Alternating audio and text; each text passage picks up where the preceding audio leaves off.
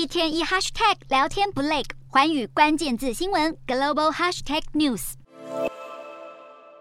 中国国家主席习近平十六号在 G20 峰会场边罕见的公开展露恼怒情绪，他跟加拿大总理杜鲁道对话，通过翻译指责对方不应该泄露两人闭门会议的对谈内容。对于习近平的指责，杜鲁道马上给予回应，但话还没说完，又被习近平打断。谈话最后以握手结尾，接着快步分头离开现场。不难感受到两位领导人之间尴尬紧绷的气氛。习近平之所以表现出不满，可能是因为被媒体揭露杜鲁道先前在闭门会议对中国的间谍活动和干预加拿大大选表达了严重关切。不过，西方国家对北京当局科技间谍活动的担忧其实也不是一天两天。美国 FBI 局长瑞伊近日才在国会作证时表示，中国所窃取的美国商业和个人资料比其他所有国家的总量都还要多。瑞伊表示，美国对中国开发的社群媒体 TikTok 感到尤其担心。还称北京当局可能又已收集数百万用户资料或控制演算法推荐，最终利用科技技术让全球竞争环境朝更有利于中方的方向发展。